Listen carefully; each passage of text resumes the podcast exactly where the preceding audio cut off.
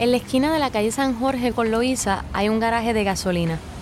La esquina la comparte con un banco que tiene un mural cangrejero en el costado que da hacia la sinagoga anaranjada, que en una pared tiene un cartel con una foto de Roberto Cipreni, de los pleneros de la 23 abajo. Al otro lado, frente a un buzón azul de esos de calle, está el To Go, en un edificio diseñado por Henry Klum, con sus clásicos quiebrasoles. Se escuchan bocinas, voces, motores y pajaritos. Pasa la guagua de la ama y sigo caminando hacia la Goico, donde grabamos este programa. Paso por edificios de una planta y de tres, antiguos como la casona de la esquina de la calle Taft, y más recientes como el Condominio Madrid, que es de la década del 60 y con 10 pisos, el más alto del sector. Desde abajo se ve que algunos balcones o terrazas en lo alto tienen palmas y otras plantas. De frente queda la Goico, una escuela que ahora es centro comunitario, que lleva casi 100 años en este mismo lugar. Aunque es gigante y su azul se ve a la distancia, mucha gente no la ve. Cuando vienen para acá hay que darles de referencia algunos de los negocios minúsculos en comparación con la Goico, que quedan al frente o al lado, que si 3B, que si Panucho, que de hecho queda en el antiguo edificio de la tienda de departamentos Sterling House, frente a la Goico. Caminar la ciudad, mirar el entorno, nos da otra perspectiva de las cosas. Esta serie se enfoca en diversos aspectos y lugares que forman parte de ese patrimonio. Vamos a ver proyectos y lugares específicos, pero hoy empezamos con lo grande, con la macro. Queremos aprender a mirar a nuestro alrededor.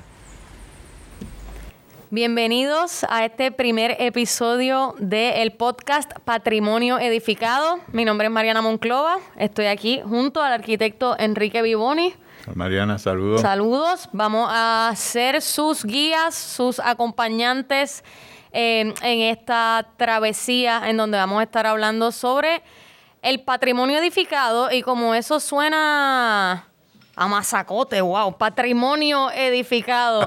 Aquí el arquitecto nos va a explicar a mí también qué es lo que significa el patrimonio edificado. Bueno, estamos utilizando dos términos, ¿verdad? Que es patrimonio y lo estás condicionando a que es edificado. ¿verdad? Pero yo entiendo que patrimonio en realidad, este, Mariana, son las cosas que surgen desde abajo. O sea, lo que es importante para una comunidad. Por eso es que eh, hay, hay veces que se pelea para no cambiar el carácter de una calle. ¿verdad? Porque la gente que vive ahí lo que se apegó es a la manera como esa calle es, si es arbolada, si tiene eh, flores o lo que fuese. Así que en realidad de donde surge el patrimonio, el impacto inmediato de un patrimonio es en lo social. Es, la, surge de abajo esa necesidad de que nosotros conservemos, en este caso algo que está construido por el ser humano, porque es lo que nos gusta ver y estamos acostumbrados a ver y es lo que nos trae a la memoria todo un recuento de qué es lo que había pasado en esa calle o en esa estructura eh, eh, y, y eso nos gusta, ¿verdad? Eso nos gusta.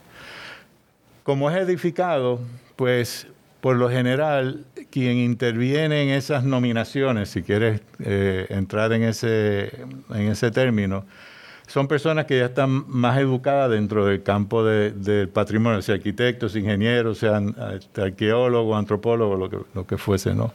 Y son las personas que entonces le van a le van a dar una oficialidad a que esto que de abajo me están diciendo que es importante, se debe de conservar y, se debe de, y debe de permanecer como algo construido, no se debe demoler, ¿verdad?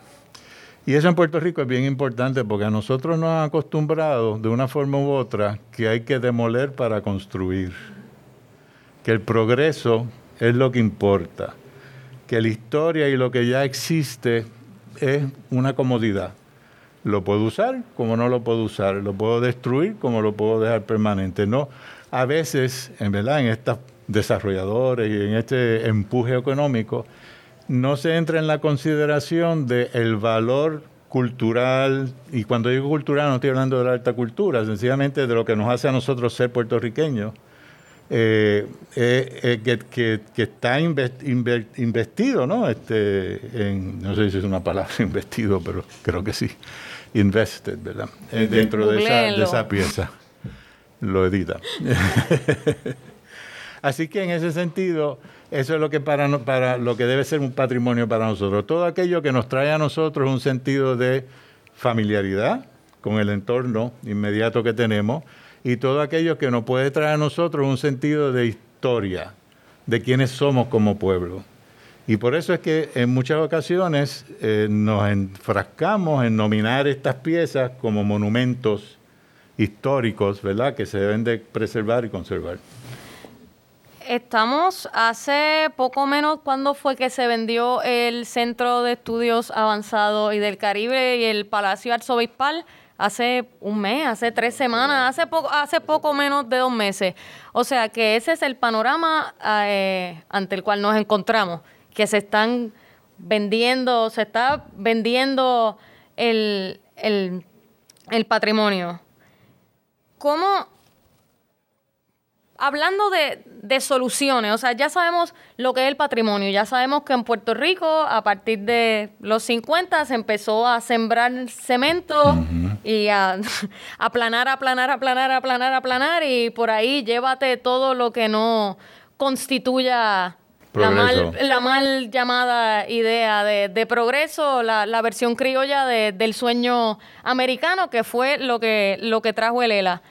Sabiendo la condición precaria en la que está el patrimonio y hablando del tema de este primer programa que es mirar alrededor, buscando soluciones, cómo, cómo uno le habla, no a los políticos, pero a la gente para explicarle el valor cultural y cultural en términos espirituales de lo que significa el patrimonio. Sí, lo que pasa es que se va a hacer bien difícil si queremos hacerlo en abstracto. Yo creo que lo primero, y de hecho una vez tuvimos un, proyecto eh, que duró 14 semanas, cómo enseñar la historia de Puerto Rico utilizando los edificios que están alrededor de tu escuela, ¿verdad? Y el mismo edificio tuyo de la escuela. ¿Qué importancia tienen? ¿Por qué están ahí? O sea, ¿por qué lo debemos de conservar? ¿O hay algún edificio o algún lugar en tu pueblo? Estoy hablando a los niños, ¿verdad? En las clases de estudios sociales que merece que tú o sea, lo, conserve, que, siempre esté ahí porque te trae una memoria. Si empezamos a ese nivel y a esa edad, eh, va a ser mucho más fácil cambiar la idea de que lo que está construido es un commodity, ¿verdad? Es un bien que tú tienes que puedes hacer y deshacer con él lo que tú quieras. Y se convierte en un, de nuevo, un icono o un punto que te va a recordar quién tú eres. Entonces, cuando eres adulto, pues vas entonces quizás, ¿verdad?, a poder eh, comprender porque estas cosas mm, se deben de respetar. Ahora, la venta de un edificio quizás salva el edificio. Cógete esta escuela, ¿verdad? Esto está en manos privadas, ¿no? Pero si se hubiese dejado al azar, a que no, pues se hubiese demolido. Entonces hay veces que el tú salir de, del dueño original que no está conservando bien esa estructura y venderlo o otorgárselo a un dueño que sí la quiere conservar porque sí respeta lo que tiene, bajo ciertos criterios, obviamente, pues es mucho mejor, ¿verdad? Entonces eso es un punto también un poco controvertible porque dice, no se puede vender el patrimonio. Depende. Si lo vas a conservar porque lo estoy vendiendo, pues sí, entonces, eh, en ese sentido, yo te digo que hay que empezar a repensar, ¿verdad? Y desde jovencito, desde que uno tiene años en la escuela, en la escuela, de por qué estas estructuras son importantes y qué puedo hacer, hacer yo para que existan siempre, ¿verdad? Para conservarla. Sí, no quería usar la palabra conservar, pero para que existan. Para, que no las tumben con una bola gigante de demolición y que no me construyan un lote baldío, dejen un lote baldío. O hagan otra estructura más fea todavía que no tiene ningún sentido para, para nadie, ¿verdad? Así que eh, por eso es que la memoria y el patrimonio van, son, son primos hermanos. La memoria y el patrimonio son primos hermanos porque el patrimonio lo que hace es permitir que tú veas de dónde vinimos, cómo, qué hacían nuestros antepasados o nuestros inmediatos, ¿verdad? Porque hay patrimonio que, no tiene ni 50 años, pero que se considera que son edificios o estructuras, espacios urbanos importantes. Y entonces, ¿cómo, bueno, para, para hablar de, de soluciones. Yo quiero seguir hablando de, soluciones en vez de quedarnos pues hablando de contexto. Esa me, encanta. Sí, la educación es todo, si, no casi todo, para no, no caer en absoluto. Es, que nos, han entrenado a esto de que yo demuelo para yo construir. Demoler es progreso. Eso ha sido un proceso educativo. Lo que pasa es que lleva ya 100 años. Condicionamiento. Por ahí, un condicionamiento ya cultural y social. Sí, ¿cuánto lleva? Como 80 años. Tengo que hacerlo con los dedos, 60, 70, 80, 90, 2000, 2010, sí, 70 años. Y antes de eso también, o sea, antes de eso también, porque cuando, cuando aquí se cambió de España a Estados Unidos como la metrópoli, pues obviamente lo que se encontró aquí era deficiente para, el que llegó nuevo, ¿verdad? Y entonces empezó a demoler y a construir, a demoler y a construir, que ahora son monumentos históricos muchos de lo que construyeron, ¿verdad? Porque han pasado por el tiempo y están ahí y, nos recuerdan, ¿verdad? Como el Capitolio, que nos recuerda un sinnúmero de cosas.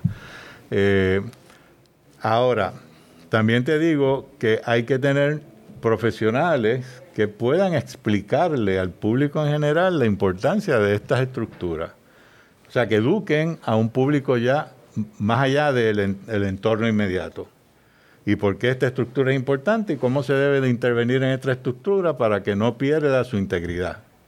Y eso pues ya estamos hablando, ¿verdad?, de, ciertos profesionales, profesionales en la filosofía, en, en arquitectura, ingeniería, lo que sea. Y ese es un segundo paso. Yo creo que tenemos que crear conciencia en los profesionales de que no deben de estar mal, apreciando la estructura que tienen a, su alrededor, el entorno que tienen. O sea, que su, su ego es menor que el valor que pueda tener una estructura patrimonial. Que cuando yo intervengo, intervengo con cierta humildad, de reconocer que esa estructura vale para alguien o vale para el colectivo y que tengo que tratarla de una forma que no pierda su integridad. Porque si no sale la pirámide del Louvre, que es espantosa. es un ejemplo concreto de lo que... Como ese, Me están haciendo que no fuera cámara. Yo no sé si aquí gente del gobierno francés tiene acciones y me lo van a cortar, pero hasta la victoria siempre. Eso es así, eso es así. Sin embargo, para muchas personas, esa pirámide ya se ha convertido en un ícono y un signo muy importante. La Torre Eiffel fue La Torre Eiffel fue exactamente lo mismo. Que, ahora tú no vas a París y si no vas a ver la Torre Eiffel, no, fuiste. a París. O sea, que las cosas cambian, ¿verdad? Pero y, por eso es que es bien difícil tú pronosticar qué cosa es patrimonial y qué cosa no es patrimonial. Es como, por ejemplo, tú en el archivo, en un archivo, si tú tienes que salir de documentos porque hay demasiado documentos, ¿Cómo tú evalúas eso? ¿Cómo tú vas a editar? Porque tú no sabes qué cosa para ti no es importante, pero para otra persona puede ser la cosa más importante que existe, ¿verdad? O sea, que son situaciones de que hay que tener humildad cuando uno toma esas decisiones y, capturar, ¿verdad? ¿Cuál es, el, ¿Cuál es el ambiente cultural alrededor de tal o cual estructura? A mí me gustaba, en el libro que se publicó en el archivo sobre Ilusión de Francia, una de las cosas que mayor énfasis se dio es que la profesión de arquitecto y de ingeniero de principios del siglo XX era una profesión que hacían cultura, no que hacían edificios. Y entonces todos estos profesionales no solamente sabían, ¿verdad?, qué era lo que ellos merecían, el pueblo merecía en un momento dado, eh, versus eh, lo que era moda o, o estaba, era lo último que estaba en, la, en el mercado, ¿no? Y yo creo que hasta cierto punto hemos perdido un poco, a esta altura del siglo XXI, ese rol, ese rol de, de que somos agentes culturales. No solamente profesionales, sino que también somos agentes culturales. Y yo creo que ese tercer punto este, ayudaría a empezar a crear una conciencia de que nosotros, si somos dueños de un edificio que tiene un valor patrimonial, no somos dueños, somos custodios. Y lo, conservamos para que venga después de mí, pueda seguir conservando ese edificio. Y eso me trae otro punto, ¿verdad? Que nosotros aquí consideramos que la propiedad privada es lo más sagrado que existe en este planeta. Y si eso es así, pues nadie puede intervenir con esa propiedad que yo tengo. Si es una casona vieja, para ponerlo en esos términos, pues yo la puedo demoler porque es mía. Eh, aquí nadie me puede venir a decir a mí que yo puedo, que no la puedo, que si esto. Entonces se crea ese temor y esa negatividad hacia lo que es la conservación del patrimonio, porque dicen, mm, van a intervenir conmigo, no me van a dejar lo que yo haga, lo que yo quiera hacer, y entonces la tumbo para que no. Y eso ha ocurrido en muchos, por ejemplo, eh, estacionamientos que aparecen este, en los fines de semana porque demolieron una vieja casona, ¿verdad? Eh, o sea que también ese es otro punto, ¿verdad? El, el crear en los dueños, en los que son propietarios, de estas estructuras, de que mira, tiene un valor y tú puedes tener una cierta ganancia conservando esta estructura, ¿verdad? No solamente económica, sino una ganancia cultural. Tú, vas a ser custodio, tú vas a ser un mecena, que vas a legar esa estructura en mejor estado que tú la recibiste. O sea, que esto es un esfuerzo de, de aquí a 20 años, ¿no? Porque comienza con, con trabajar con la, con la juventud y enseñarle la, la importancia poco a poco. Y en las universidades, a los que se están, a los que se están haciendo arquitectos, ingenieros. Y en, los colegios profesionales, a los que están compartiendo. Este, sí, es en distintos niveles, eh, simultáneos, ¿verdad? No tienes que esperar que el chiquito sea adulto para, eso, sino simultáneo. Eh, y, pero lo importante es que es una reeducación de quienes somos y qué es lo que nos importa a nosotros como pueblo, ¿verdad? Y tan pronto nos ponemos en esa en ese frente, ¿verdad? Y no y no lo hacemos, lo que me importa es ganar más dinero. Eh, lo que me importa es conservar el carácter del lugar donde yo vivo. Lo que me importa es conservar la casona donde ocurrió tal cosa. Lo importante es conservar la escala de mi vecindario sea, la calidad de vida que yo decidí invertir al adquirir una propiedad, eso es algo que es importante conservar y entonces ver cuáles son las responsabilidades que yo tengo para que eso se mantenga. Y yo creo que eso eh, sí, toma tiempo, es una reeducación hasta cierto punto, pero para mí es necesaria. Para mí es necesaria, porque si no estamos una voz en el desierto, ¿no? Este, sí, también alejarse un poco del, del purismo que uno puede sentir de que haya cambios a la estructura, uno, romantizar el, pasado y el, dejo de nostalgia que, existe y decir, bueno, pues si tengo que hacer ciertas concesiones para el bien común de, de estas edificaciones y del patrimonio, pues dar un poco el brazo a torcer, como dicen en Castilla la Vieja, que, qué sé yo, yo, yo soy de de Río Piedras de Santa Rita y de momento quieren construir un donde está el Banco Popular, que está el reloj, lo quieren quitar y poner un ángel al lado. Mm, pero, pero va a traer inversión al área, alguien lo va a, a, mantener, ya no va a estar clausurado. Y yo decir, no, es mi niñez, el, el, el, reloj. Y decir, bueno, pues un ángel al lado, pero, pero trae vida al vecindario. pero si el reloj es importante y una parte importante del carácter de esa Ponce de León, ¿verdad? Este, pues, pues lo que van a intervenir deberían de saberlo. Quizás no lo, no lo conservan porque no lo saben. Entonces hay que ver, hay que tener una manera de cómo comunicarse con, esta, con las personas que van a intervenir en una estructura que para la comunidad es importante, quizás no sepan que es para la comunidad importante, quizás el, dueño anterior lo vendió para adelante y el que lo compró está completamente ajeno a eso, pero hay que informarle. Ahí es donde entra el rol también de los profesionales. Hay que informar, o de las personas con conocimiento, ¿verdad? Hay que informar. Y eso para mí es lo más importante y yo creo que estos programas que, que estamos haciendo aquí ahora son parte de ese informar, ¿verdad? No en una cosa en específica, sino en un proceso, un proceso que uno debe, más o menos como sociedad, podríamos estar siguiendo, ¿verdad? Este, eh, en algún momento. Y este es lo último, yo no sé si vamos a hacer un programa eh, sobre esto, pero de momento se me ocurrió cuando la gentrificación hace posible la conservación. ¿Qué, qué, balance se debe crear? ¿Hasta qué punto se debe abrir? Sé que es un tema totalmente aparte, pero como estamos hablando de, la ciudad y del macro, de repente se me, se me ocurrió... lo que me, un ejemplo que viene a la mente es, por ejemplo, los viejos, los viejos este, almacenes industriales que se convierten en apartamentos. Eso es un proceso de gentrificación de lo que era una zona industrial o de almacenes a una zona residencial. Pues ah, ah, existen casos, ¿verdad?, donde la fachada del edificio, o sea, la cara que hace la calle, se conserva y el interior se, trastorna, ¿no? Se convierte en otra cosa.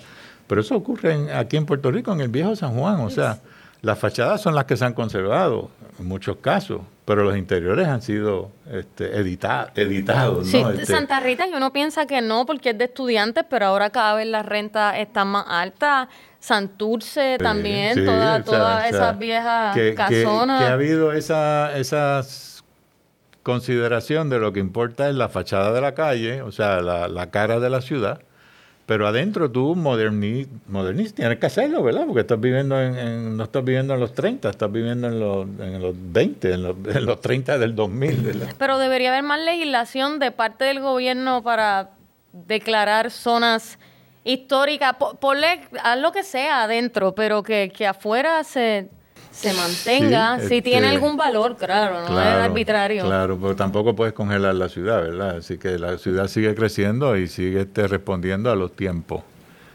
Y la ciudad sigue creciendo y sigue respondiendo a los tiempos es la frase perfecta, lapidaria, para acabar con este primer programa. Muchas gracias, arquitecto Vivoni. Nosotros nos despedimos y nos vemos en la próxima edición de Patrimonio Edificado, donde vamos a estar hablando sobre la Casa Clum.